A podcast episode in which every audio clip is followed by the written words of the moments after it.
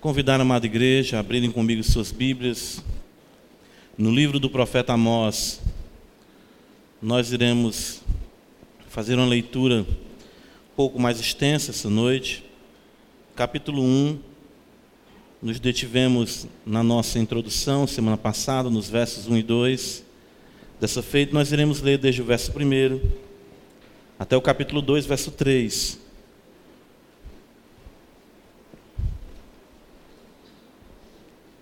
Abra a Escritura e acompanhe a leitura da bendita palavra de Deus comigo em sua Bíblia.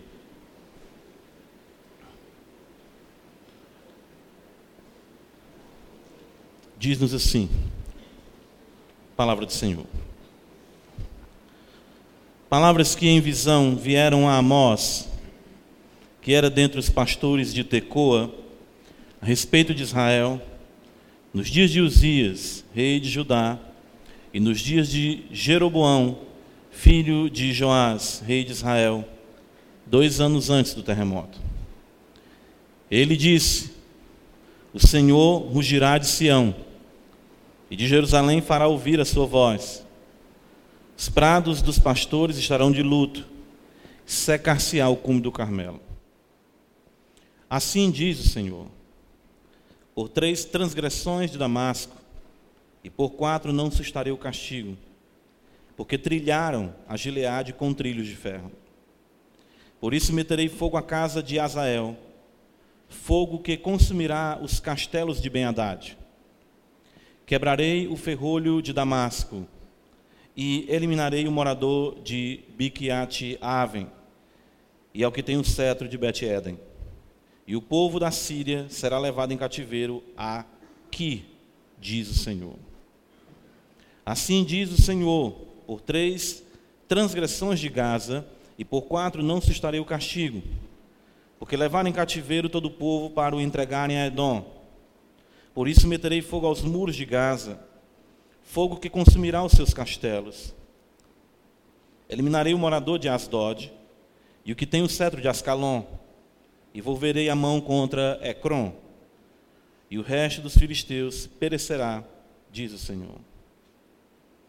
Assim diz o Senhor: por três transgressões de Tiro e por quatro não sustarei o castigo, porque entregaram todos os cativos a Edom e não se lembraram da aliança de irmãos. Por isso, meterei fogo aos muros de Tiro, fogo que consumirá os seus castelos assim diz o Senhor. Por três transgressões de Edom, e por quatro não sustarei o castigo, porque perseguiu seu irmão à espada e baniu toda a misericórdia. E a sua ira não cessou de despedaçar, e reteve a sua indignação para sempre. Por isso, meterei fogo a Temã, fogo que consumirá os castelos de Bosra. Assim diz o Senhor: por três transgressões dos filhos de Amon, e por quatro não sustarei o castigo, porque rasgaram o ventre as grávidas de Leade, para dilatarem seu, os seus próprios limites. Por isso meterei fogo aos muros de Rabá, fogo que consumirá os seus castelos, com alarido, no dia da batalha, com turbilhão, no dia da tempestade. O seu rei irá para o cativeiro, ele e os seus príncipes juntamente, diz o Senhor. Assim diz o Senhor: por três transgressões de Moabe e por quatro não sustarei o castigo, porque queimou os ossos do rei de Edom até os reduzir a cal. Por isso meterei fogo a Moabe, fogo que consumirá os castelos de Quireote. Moabe morrerá entre grande estrondo, alarido e som de trombeta. Eliminarei o juiz do meio dele, e a todos os seus príncipes com ele matarei, diz o Senhor. Amém. Vamos orar ao nosso Deus mais uma vez. Senhor da glória, Deus bendito, nosso Pai, é a Ti, Senhor, que fazemos a oração, é a Ti que invocamos. Nos ajuda, Senhor somos finitos, pecadores. Tua mente é infinita, santa. como podemos nós, como podemos nós, por nós mesmos, entendermos. Por isso que precisamos da mente do Senhor, do teu Espírito, que sonda as profundezas de Deus e nos revela. Leva cativo a Ti, Senhor, nosso entendimento agora. Os nossos corações sejam tomados pela Tua palavra e haja nesse momento singular manifestação da Tua glória ante os olhos do Teu povo. Cremos, Senhor, no poder do Espírito Santo e queremos ser esse um momento ímpar na vida da igreja, em que o Deus Todo-Poderoso resolve nos admoestar do céu, pelo poder do seu Santo Espírito, na exposição da Santa Palavra. Ajuda-nos a atentarmos para a tua voz e, como ela despedaça os cedros do Líbano, nada de fato venha se interpor nessa comunicação bendita e na compreensão da mesma. Mas sejam nossas vidas limpas pela tua palavra, fortalecidas, aquecidas, para que assim vivamos de forma agradável ao Senhor. Edifica a tua igreja, salva os que te pertencem e ainda não tiveram a compreensão de tão grande salvação e cumpra a tua palavra aquilo para o que tu a designou. Cheiro de vida para os que se salvam e cheiro de morte para aqueles que se perdem. Sabemos que ela não voltará para ti vazia. Nos ajuda, Senhor, por amor do teu filho. Em nome de Jesus Cristo, assim nós choramos. Amém.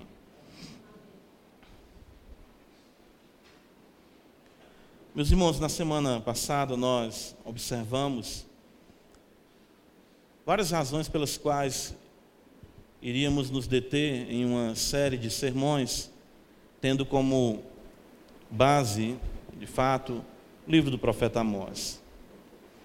E nós, na nossa última razão apresentada, nós destacamos a ilusão de Israel de que todas as coisas estavam bem, dado o contexto de intensa e singular prosperidade que a nação de Israel vivia naqueles dias. Falamos, de fato, destacando que o profeta apresenta logo no primeiro versículo, dois reinados estáveis, o de Uzias no reino do sul, por 50 anos, e de Jeroboão no reino do norte, por 41 anos. A prosperidade era tal, no contexto de Jeroboão, que conseguiu mesmo Israel estender as suas fronteiras, cumprindo assim a palavra do Senhor dita através do profeta Jonas, filho de Amitai, como está escrito no livro de 2 Reis, capítulo 14. Nós vimos isso também semana passada. E podemos observar que, embora economicamente, política, no contexto político, no contexto, enfim, os mais variados, o povo de Israel vivia uh, dias singulares. Era um povo religioso que estabeleceu seu próprio culto, ou seja, a parte da adoração verdadeira em Judá. Mas mesmo assim tinha prazer nas coisas de Deus. Mas as coisas não estavam de fato bem. A corrupção religiosa, a corrupção moral, a corrupção social, é algo que abertamente o profeta Amós denuncia no seu livro. Nós podemos, podemos constatar isso tendo um, um, uma visão panorâmica do que acontecia ali naqueles dias. Deus então levanta um homem como profeta Amós, que não é do reino do norte, do reino do sul, parece que ainda com a intenção de mais ainda uh, uh, uh, confundir né, a grandiosidade do reino de Jeroboão, um profeta do reino do sul, que era tido até como, em muitos contextos, como inimigos de Israel, embora fossem o mesmo povo, né, separados desde aquele problema com o filho de Salomão, Roboão.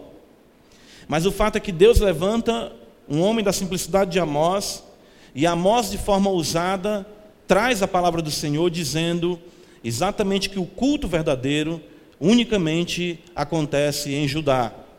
No versículo 2 nós vimos isso quando ele fala: O Senhor rugirá de Sião e de Jerusalém fará ouvir a sua voz. Não é em Betel, não é ali, em, como nós vimos nos outros textos, aqui a, a, a, em Beceba ou Gilgal, que a palavra do Senhor ela viria para nortear o povo. Não.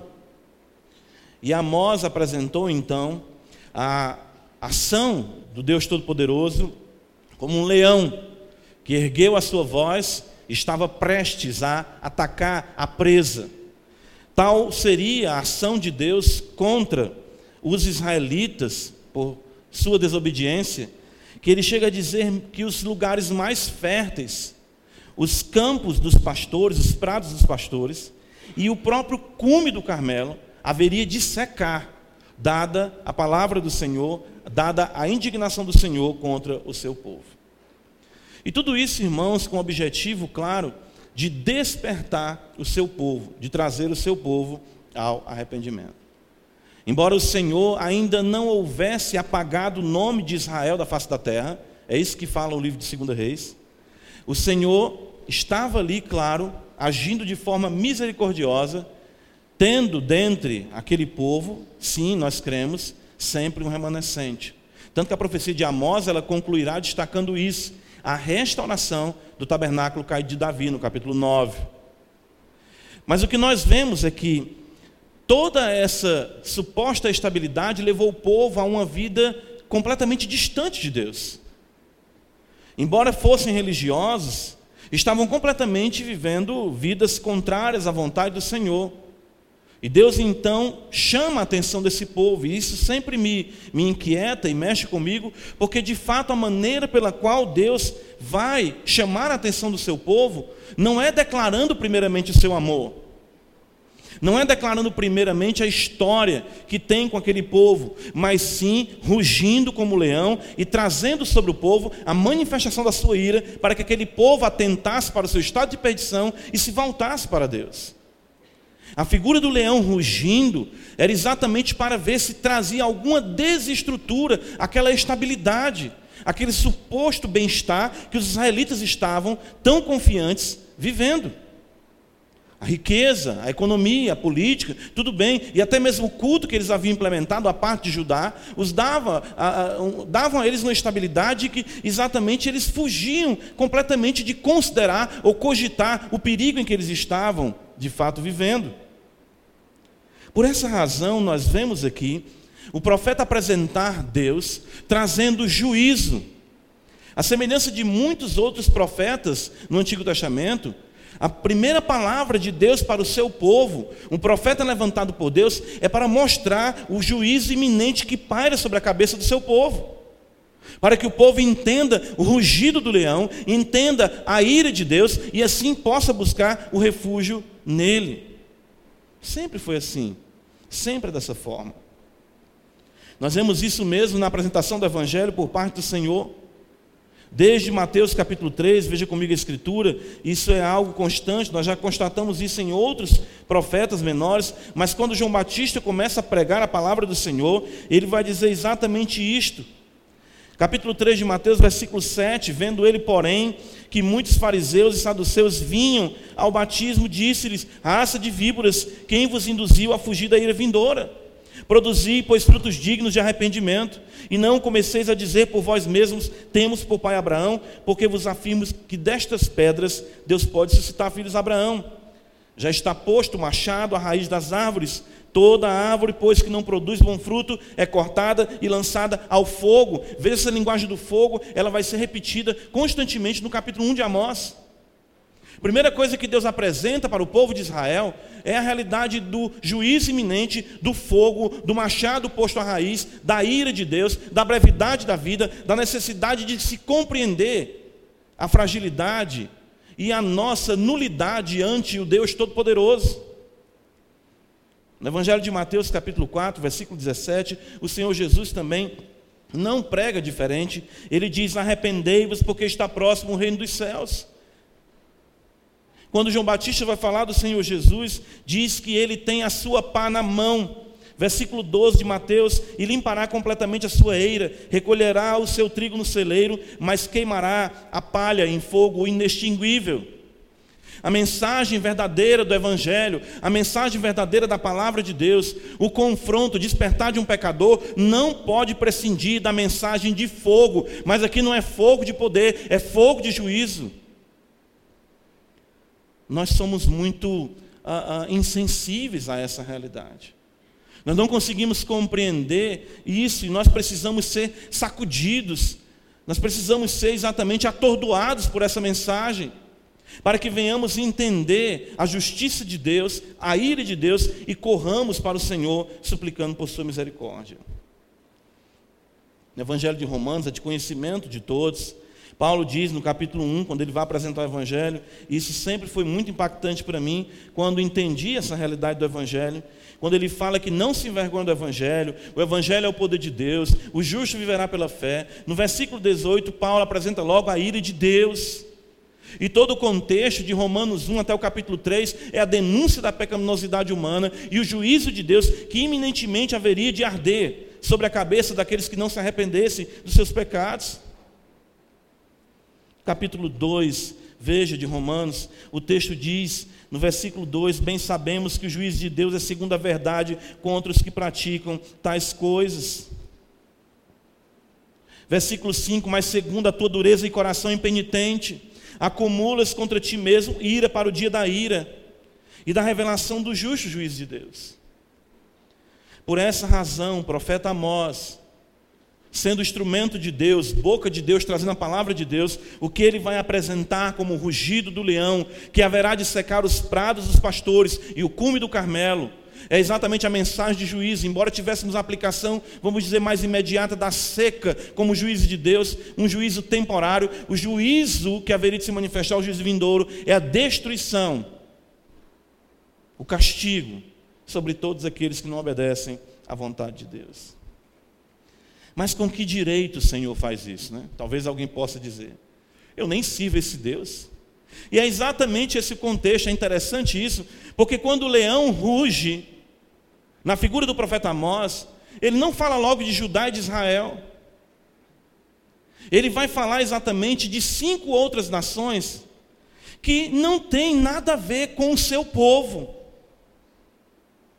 Nós observamos Deus ali exatamente chamando a atenção a nossa atenção, anunciando o juízo sobre a Síria, a Filístia, a Fenícia, Edom, Amon e Moabe, nações circunvizinhas de Israel, que exatamente viviam seguindo seus deuses, viviam seguindo seus costumes, as suas práticas pecaminosas, a parte de, de qualquer conhecimento do Deus verdadeiro, mas é exatamente por aí que o profeta Amós anuncia o juízo de Deus revelando para nós que Deus Todo-Poderoso, Yahvé, é soberano sobre todas as nações. Não importa se você adentrou aqui essa noite dizendo, eu não tenho nada a ver com crente e eu não tenho compromisso nenhum com o Evangelho. Mas sabe de uma coisa, como homem, você tem um compromisso com Deus, porque é criado a imagem e semelhança de Deus, e a soberania de Deus tem prerrogativa sobre você. Deus aqui determina os dias das nações. Deus determina como elas findarão, como será o seu fim, o que acontecerá, porque Ele não é um Deus tribal. Ele é o Deus verdadeiro que tem a prerrogativa sobre tudo e todos, pois a tudo e a todos Ele criou. Abre comigo no livro dos Salmos, é interessante porque uh, Salmos, eles, alguns, de fato, não alguns, o saltério ele é organizado também, ele tem uma temática interessante. E salmos reais, a partir do Salmo 93, abre comigo. Essa ênfase no reinado do Senhor é algo ah, estabelecido por Deus para exatamente nos abater, afirmar a sua majestade e revelar a pequenez do homem, que, embora na construção dos seus impérios, não podem de forma nenhuma se arrogar como donos de suas vidas. Não importa o quão poderosos se tornem os países, as nações, Deus reina. Salmo 93 está escrito: Reina o Senhor. Revestiu-se de majestade, de poder se revestiu o Senhor e se cingiu, firmou um mundo que não vacila. Veja o Salmo 94, versículo 2: Exalta-te, ó juiz da terra, dá o pago os soberbos, até quando, Senhor, os perversos, até quando exultarão os perversos? Veja ainda o Salmo 95 que nos diz, versículo de número 3: Porque o Senhor é o Deus supremo e o grande Rei acima de todos os deuses. Nas suas mãos estão as profundezas da terra e as alturas dos montes lhe pertencem. Salmo 97: Rei, gozide-se a terra, alegre-se as muitas ilhas, reina o Senhor. E assim por diante, o Salmo de número 99, reina o Senhor, tremam os povos, ele está entronizado acima dos querubins, abale-se a terra. Então nós vemos aqui exatamente essa prerrogativa divina. Deus pode dizer qual é o fim da Síria, Deus pode dizer o que acontecerá com a Filístia, Deus pode dizer o que acontecerá com a Finícia, com Edom, com Amon, com Moabe, por quê? Porque Ele é o Rei soberano sobre tudo e sobre todos. Até isso uh, Israel havia esquecido. Existe no decorrer da história, você lendo o livro dos reis, o livro das crônicas, você percebe algumas vezes reis se colocando num contexto de submissão ou de tratados no desagrado de Deus, não reconhecendo que o Senhor é poderoso para os livrar dos seus inimigos. Então nós vemos exatamente isso, o domínio, a soberania de Deus sobre tudo e sobre todos. Versículo número 3, observa do profeta Amós, capítulo 1. Ele diz: Por três transgressões de Damasco, e por quatro não sustarei o castigo. E isso vai se repetir no versículo 3, no versículo 6, no versículo 9, no versículo 11, 13, enfim, no versículo 1 do capítulo 2, até mesmo falando com o Judá e com Israel. Essa ideia de por três transgressões e por quatro é um, um recurso a, a, a, dos judeus mesmo, né, utilizado até muito no livro dos Provérbios, para dizer por muitos pecados. Né? Ou alguns querem até somar 3 por 4, 7, dizendo que a medida dos pecados daqueles povos já chegou exatamente diante de Deus e que Deus haveria de punir. Mas o fato é que eu estou contando toda a realidade da sua vida, todos os seus pecados, e chega, a ideia é essa. Isso nos mostra que todas as transgressões, de todos os homens, de todas as nações, são conhecidas por Ele. Ou seja, isso é impressionante, porque aquilo que eu não conheço acerca de você e você não conhece acerca de mim, Deus conhece tudo isso plenamente de todos os homens, todos os pecados de todos que aqui estão. Todos os pecados daqueles que ouvirão essa mensagem, todos os pecados dos que estão aí fora do mundo todo, Deus conhece todas as transgressões. Gênesis capítulo 6, ah, isso nos mostra no contexto antes do dilúvio, Deus denunciando ah, exatamente os pecados dos homens, ah, na sua soberania, Ele tem o direito exatamente de julgar a humanidade, Ele é Deus, Ele é Rei. E Gênesis 6, 5 está escrito: Veja, viu o Senhor que a maldade do homem se havia multiplicado na terra e que era continuamente mal todo o desígnio do seu coração. É interessante isso porque Deus, Ele sabe exatamente o que você pensa o que você fala, o que você faz, as suas motivações. De fato, Deus, ele estabeleceu os limites e os valores para com ele e para com o próximo. De modo que o profeta usa a palavra transgressão, mesmo para aqueles que não conhecem a sua lei. Destacando assim a responsabilidade do homem diante de Deus. E os homens rompem com esses valores, com essas realidades, e tra no trato uns para com os outros ofendem a Deus, porque ambos são imagem e semelhança de Deus, ou seja, o próximo do seu próximo na ofensa ao nosso Deus.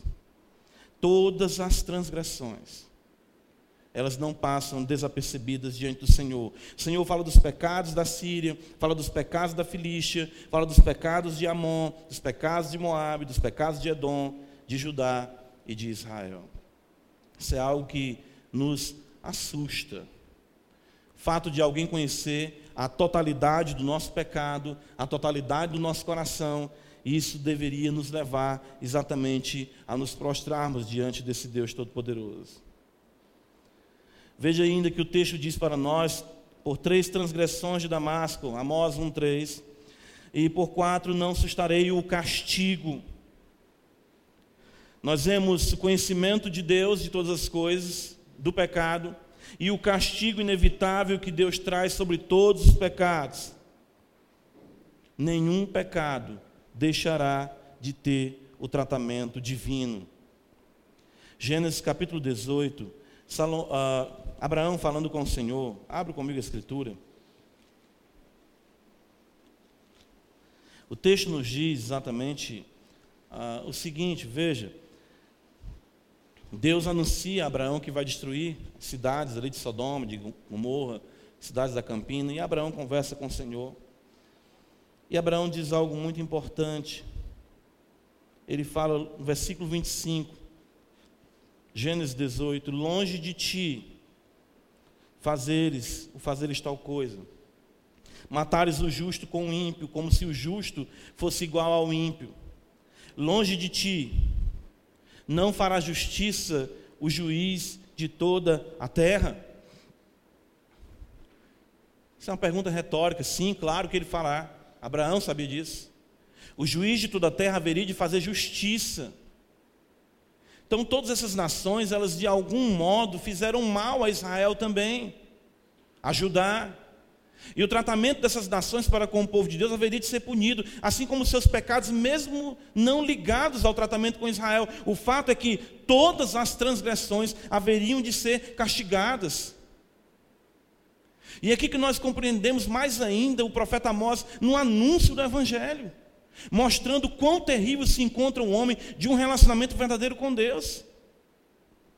A ira de Deus paira sobre esse homem. Por que, que essa ira paira sobre esse homem? Porque ele é Deus Todo-Poderoso, ele é o Criador, ele tem a prerrogativa, ele te fez. Você quebrou as leis do Senhor, as, as transgrediu.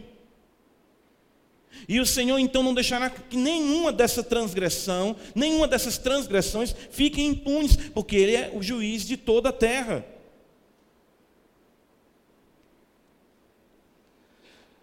Amós capítulo 1. Estamos observando os princípios gerais aqui dessa realidade do rugido do leão para com as nações, do Deus Todo-Poderoso. Veja que ainda diz no versículo de número 3, Amós capítulo 1, versículo 3, por três transgressões de Damasco e por quatro não sustarei o castigo. Interessante isso. Não sustarei o castigo. Aqui se apresenta nesse contexto a longanimidade de Deus. De forma que nós não podemos contar, ou seja, nós não podemos mensurar essa paciência de Deus. Ou seja, por muito tempo, Deus tem sustado o castigo, ou seja, Ele tem suspendido, interrompido o castigo e não tem destruído ou dado aos homens aquilo que eles de fato merecem. Deus está querendo que Israel veja isso, vocês estão entendendo? O fato de eu não ter destruído essas nações, o fato de eu não ter destruído vocês, é porque eu, eu, eu sustei, eu interrompi aquilo que seria inevitável, a destruição sobre a tua vida.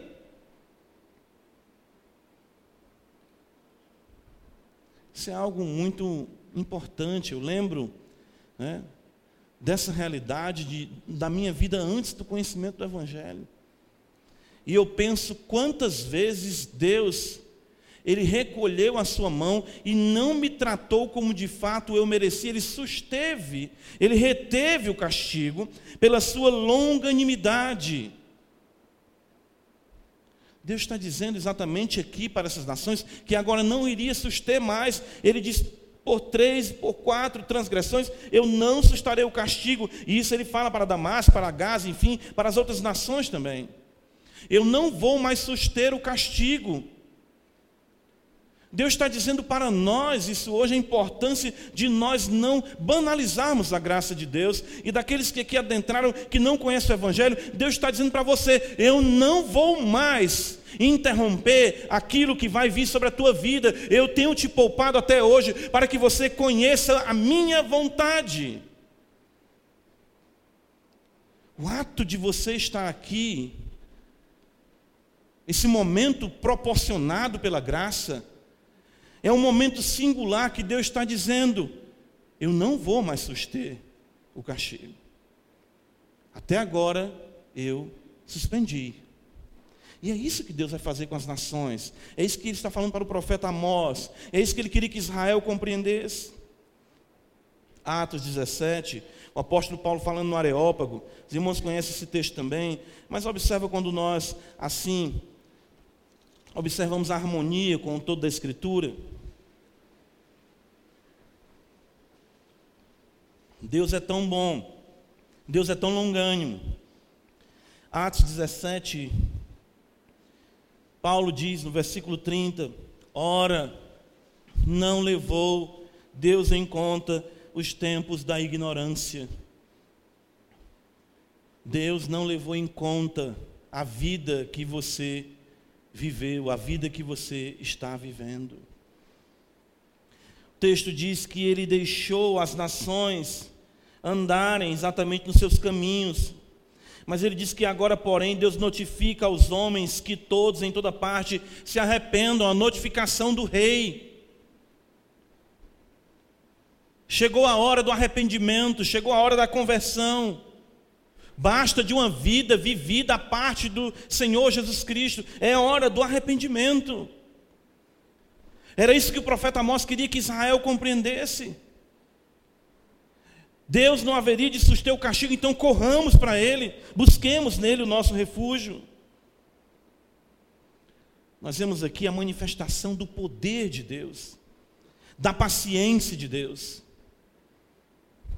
Romanos capítulo 9, é um texto também que já há muitos dias tem vindo, subido ao meu coração. Versículo número 22, o apóstolo Paulo diz: Que diremos, pois, se Deus, querendo mostrar a sua ira e dar a conhecer o seu poder, suportou com muita longanimidade os vasos de ira preparados para a perdição Veja só o poder de Deus na sua paciência. Salmo 76, outro texto bem interessante. O salmista nos diz assim, no verso número 10: Pois até a ira humana há de louvar-te, e do resíduo das iras te cinges. Ou seja, não está nada fora do controle de Deus. O fato das nações estarem caminhando nos seus próprios caminhos, desobedecendo à vontade de Deus, criando leis, ideologias que ferem abertamente a vontade do Senhor Todo-Poderoso, e o Senhor não derrama a sua ira de imediato, unicamente por sua longanimidade e misericórdia. Irmão, se Deus não fizesse assim, nós teríamos calamidade sem fim por todos os lados a todo tempo. Se cada pecado cometido Deus o punisse imediatamente, como seria o mundo? Se Deus resolvesse punir apenas a cidade de Fortaleza, ela seria varrida do mapa. Se Deus resolvesse punir o seu pecado e o meu pecado essa noite, o que restaria de nós. Livro do profeta Amós, volta comigo. Veja a, a, o que o profeta apresenta para a nação de Israel. Versículo número 3, profeta Amós, está escrito, veja, assim diz o Senhor, por três transgressões de Damasco e por quatro não sustaria o castigo, porque trilharam a Gileade com trilhos de ferro. Se você for observar exatamente ah, no versículo número 6, ele vai dizer: Por três transgressões de Gaza e por quatro não sustaria o castigo, porque levaram em cativeiro todo o povo para ser entregue a Edom. Enfim, todas as vezes em que ele anuncia o juízo, ele dá uma razão. Todos os juízos divinos têm uma razão justa. Tem sim o porquê ou os porquês. Isso mostra que Deus é justo. Não há inocente debaixo do céu. E isso, essa é uma, uma expressão no hebraico usada constantemente pelo profeta. Por quê? Por quê? Por quê? Não é porque Deus nos deve satisfação, mas Ele mostra para nós a sua justiça, porque Ele é glorificado na sua justiça. As razões apresentadas para o juízo sobre cada uma das nações revela para nós que o homem não tem do que se queixar. Abre comigo em Lamentações, capítulo 3. Falando em, que, em, em queixas, né, em lamentos. Vamos ver aqui Lamentações, capítulo 3. Verso número 34, profeta Jeremias nos diz assim, Lamentações 3, 34 em diante. Pisar debaixo dos pés a todos os presos da terra, perverter o direito do homem perante o Altíssimo, subverter ao homem no seu pleito, não o veria o Senhor? Quem é aquele que diz e assim acontece, quando o Senhor não mande? Acaso não procede do Altíssimo tanto o mal como o bem? Verso 39: Porque, pois se queixa o homem vivente, queixe-se cada um de quê? Dos seus próprios pecados. Qual é a razão dessa ira? É a razão dessa indignação? Porque tantos males, e nós vivemos num mundo ainda tão bom, com tantas coisas boas. Porque um juízo tão duro anunciado sobre essas nações, e até mesmo, como vamos ver mais à frente, sobre Judá e sobre Israel, porque um juízo tão duro, por conta dos seus pecados. Não é algo sem fundamentação, não é algo sem razão. Deus não é um Deus arbitrário, não é uma divindade tomada por paixões humanas, a semelhança dos deuses gregos. Não, Deus ele é justo juiz.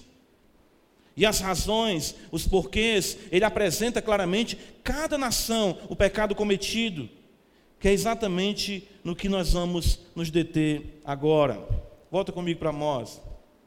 E a Vé contempla e reprova e julgará todos os atos de desumanidade. Interessante isso. Nós precisamos compreender isso à luz do fato de que o homem foi criado a imagem e semelhança de Deus.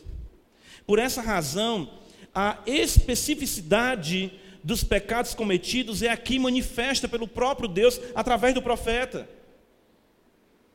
Então ele vai falar de cada nação, e ele vai falar de cada pecado cometido por aquela nação no trato com outra nação. Por exemplo, no versículo 3 do profeta Amós, ele diz que não, não irá suster o castigo, não sustaria o castigo, porque trilharam a Gileade com trilhos de ferro. Isso destaca a crueldade dos sírios. Eles atacavam, ficavam na região norte de Israel, e com muita intensidade atacavam o norte da ação, prendiam as pessoas e literalmente trilhavam um instrumento com pontas de ferro, eles esmigalhavam as pessoas vivas, uma tortura que excruciante. Então, esse ato de crueldade, esse requinte de crueldade, Deus está dizendo: Eu estou vendo.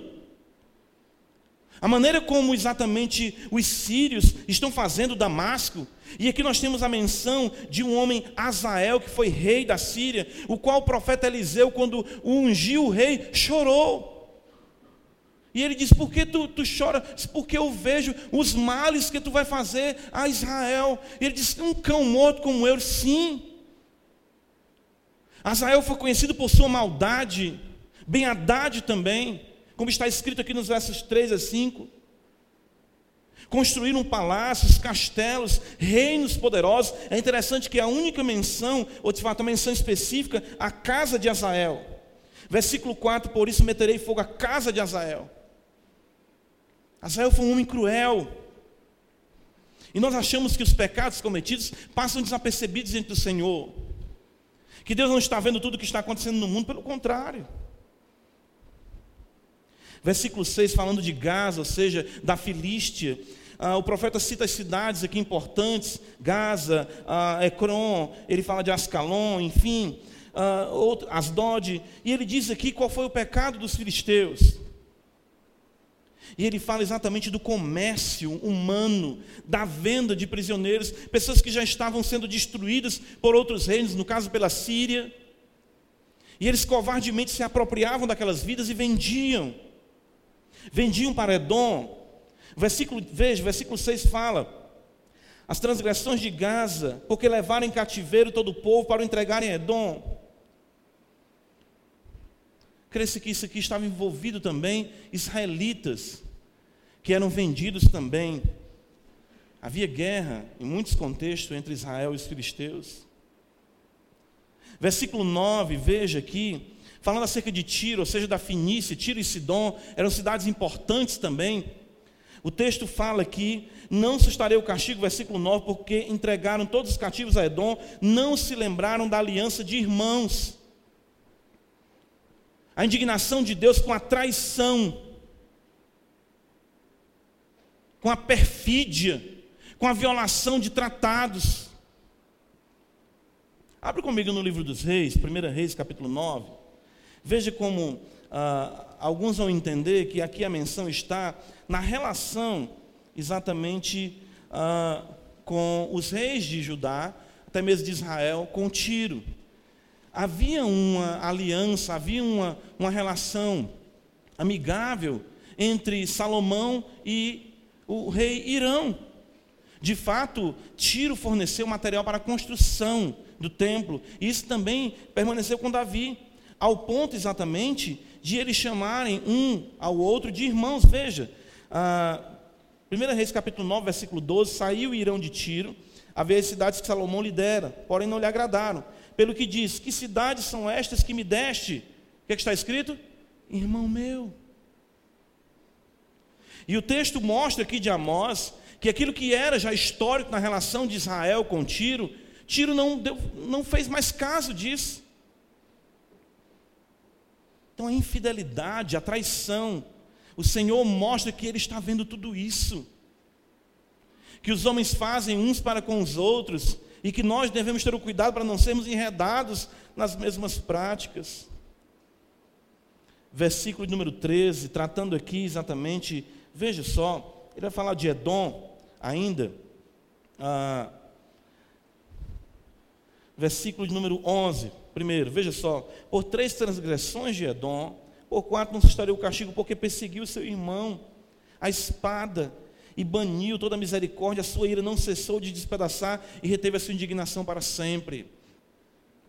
Na sequência de Amós, nós vemos Albadias, um livro que trata dessa crueldade de Edom, que era de fato irmão de Israel. Os edomitas, irmãos dos israelitas, mas criaram um ódio profundo. Compravam os que eram vendidos de Israel, presos ali, como nós vimos, pela Síria, presos como nós vimos pela Filístia, eles mesmos adquiriam e tinham um ódio, uma crueldade terrível contra os israelitas. Versículo número 13, falando dos amonitas, né? tiveram sua origem ali de Ló e do incesto com as suas filhas. O texto fala no versículo 13: Por quatro transgressões não se estaria o castigo, porque rasgaram o ventre as grávidas de Gileade para dilatar os seus próprios limites, o desrespeito e a desvalorização da vida.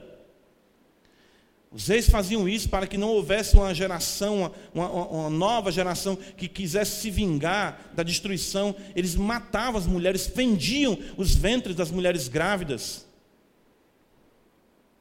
unicamente para se ter mais terra, unicamente para se ter mais posse, unicamente para se ter mais poder. A gente não pode deixar de observar a semelhança com os nossos dias daqueles que são pró-aborto. Daqueles que exatamente continuam ainda advogando essa realidade de abortos legais ou abortos que são justificáveis. Com o objetivo de quê? Com o intuito de quê? unicamente está sempre atrelada à questão do poder. Deus está dizendo que punirá Amon por isso. Cada criança que foi abortada, Deus está dizendo: Eu punirei. Versículo de número 1 do capítulo 2, veja que coisa interessante.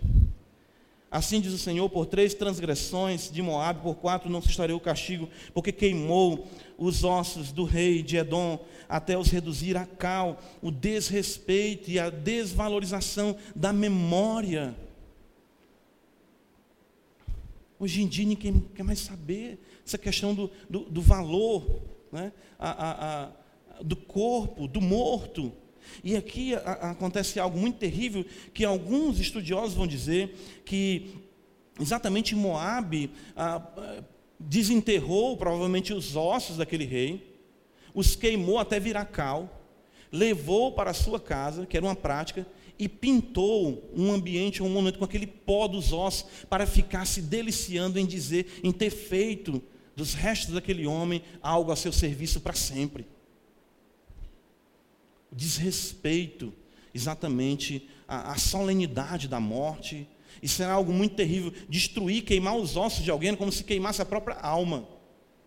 Violar uma sepultura era algo terrível. Isso para um israelita, os ossos ficarem expostos era algo terrível. E Deus está dizendo que esse trato desrespeitoso para com o corpo, essa prática, né, ele diz que exatamente também punirá. Está muito atrelado ao nosso conceito bíblico de ressurreição.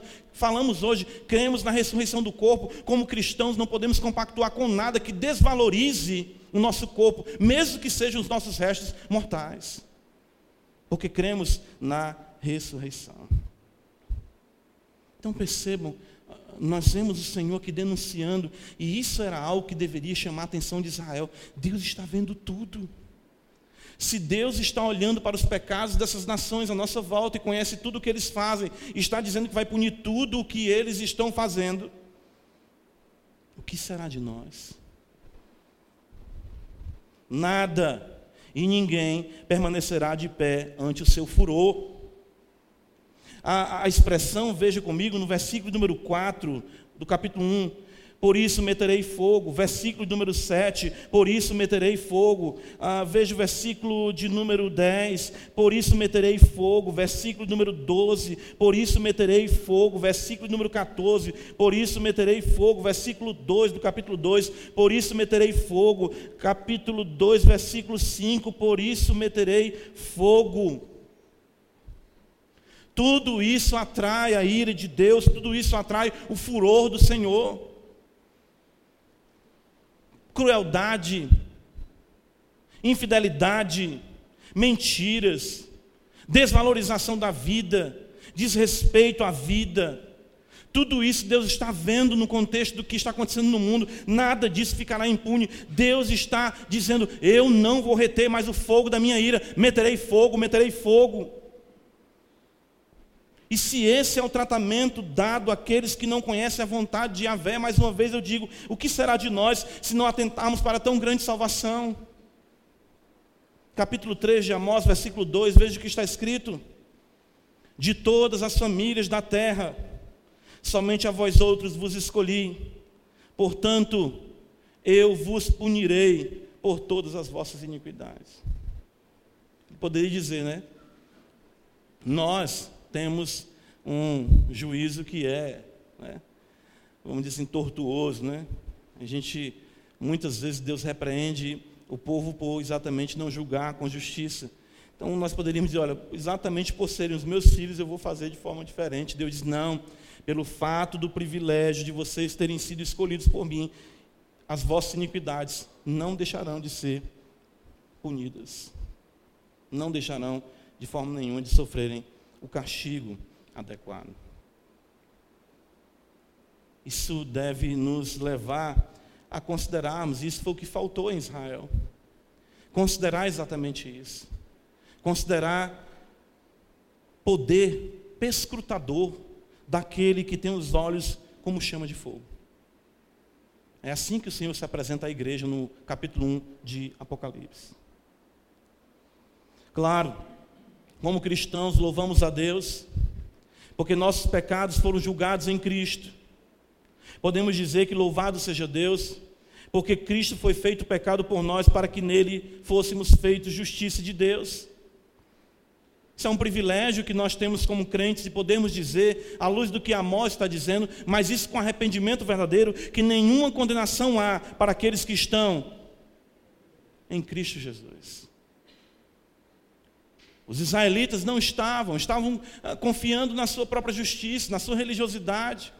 Olhavam para as suas carteiras, viam suas carteiras cheias.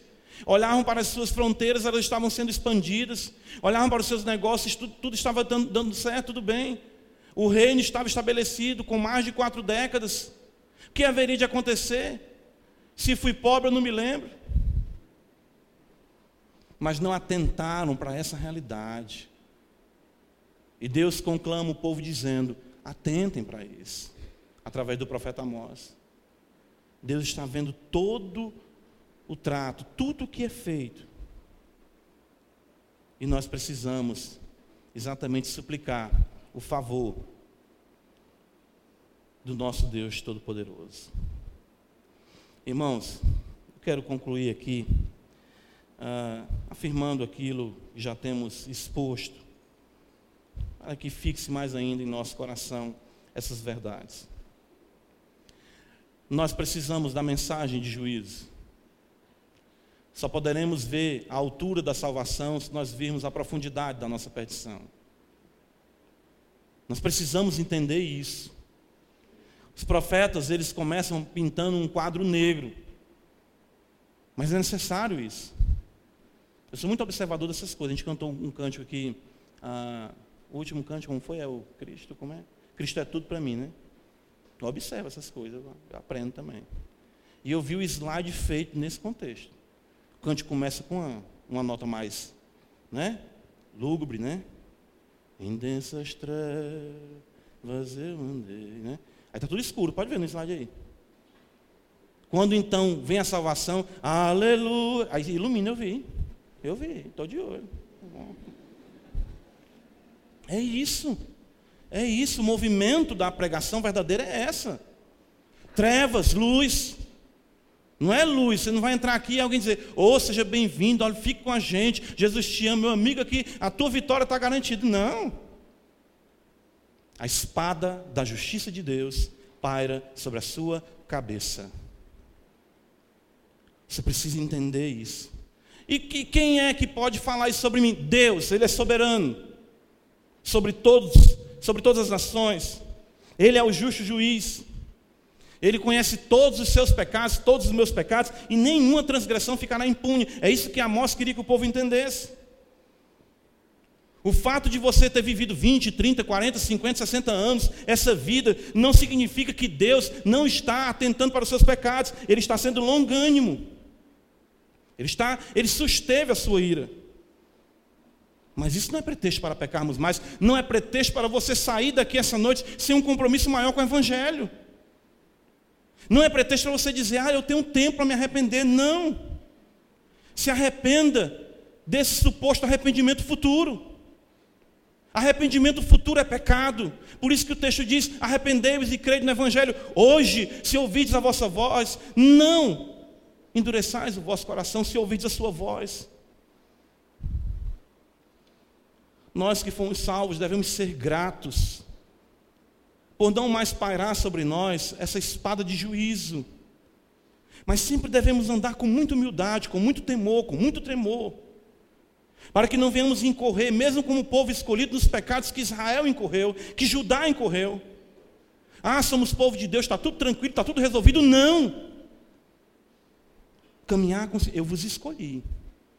O fato de eu ter escolhido vocês não isentará de puni-los por suas iniquidades.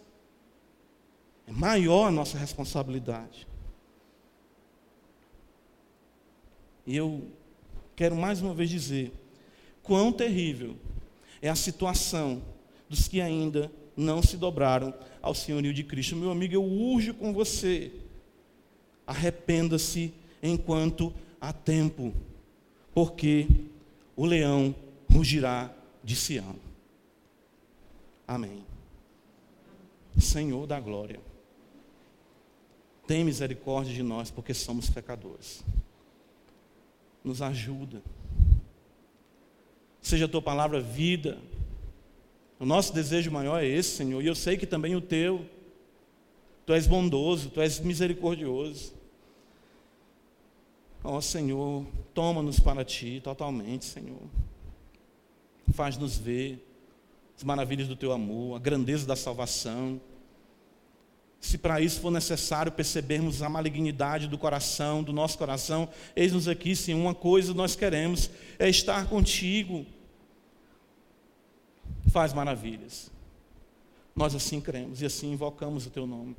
Salva essa noite, ó Senhor, seja essa uma noite em que tu possa dissipar as trevas. Isso também é a nossa alegria. Dá-nos esse anelo, esse desejo de vidas se dobrarem aos teus pés. Em Cristo Jesus nós te oramos, Senhor. Amém.